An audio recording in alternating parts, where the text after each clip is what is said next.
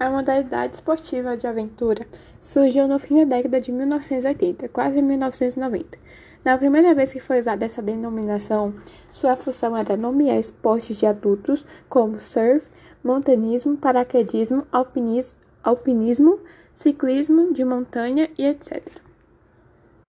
Existem duas diferenças entre esportes de aventura e esportes radicais, que são ambiente e grau de dificuldade.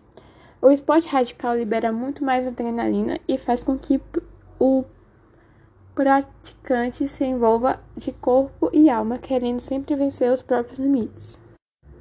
Alguns esportes de aventura são skate, surf, paraquedismo, é, jump e etc. Outros tipos de esportes radicais são voo livre, bolonismo, kitesurf, mergulho e rafting.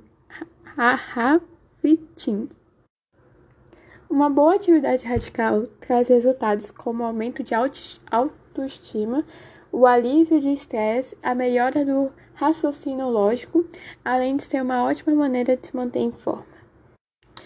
Já dos esportes de aventura são a baixa nível de estresse e de ansiedade, aumenta o humor e a paciência, provoca engajamento social, retira a timidez e, e melhora a saúde física.